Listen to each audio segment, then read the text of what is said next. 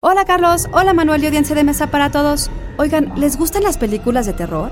Los aficionados al cine y la literatura de terror saben que el monstruo de Frankenstein cumple 200 años en 2018, así como saben que ni Frankenstein es el nombre de la criatura, ni se trata en realidad de una historia de terror. Institute.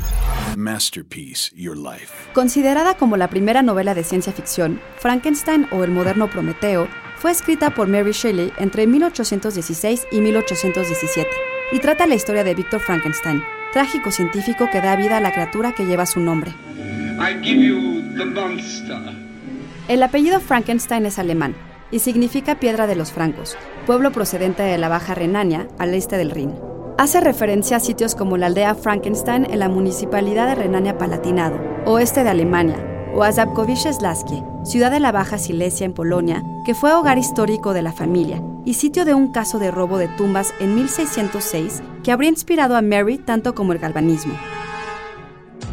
Es este interés en el conocimiento y su precio lo que hace de Frankenstein una novela de ciencia ficción.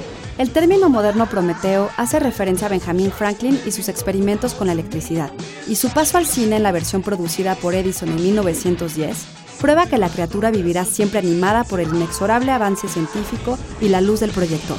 Idea original y guion de Antonio Camarillo. Yo soy Ana Goyenechea y nos escuchamos en la próxima cápsula SAE.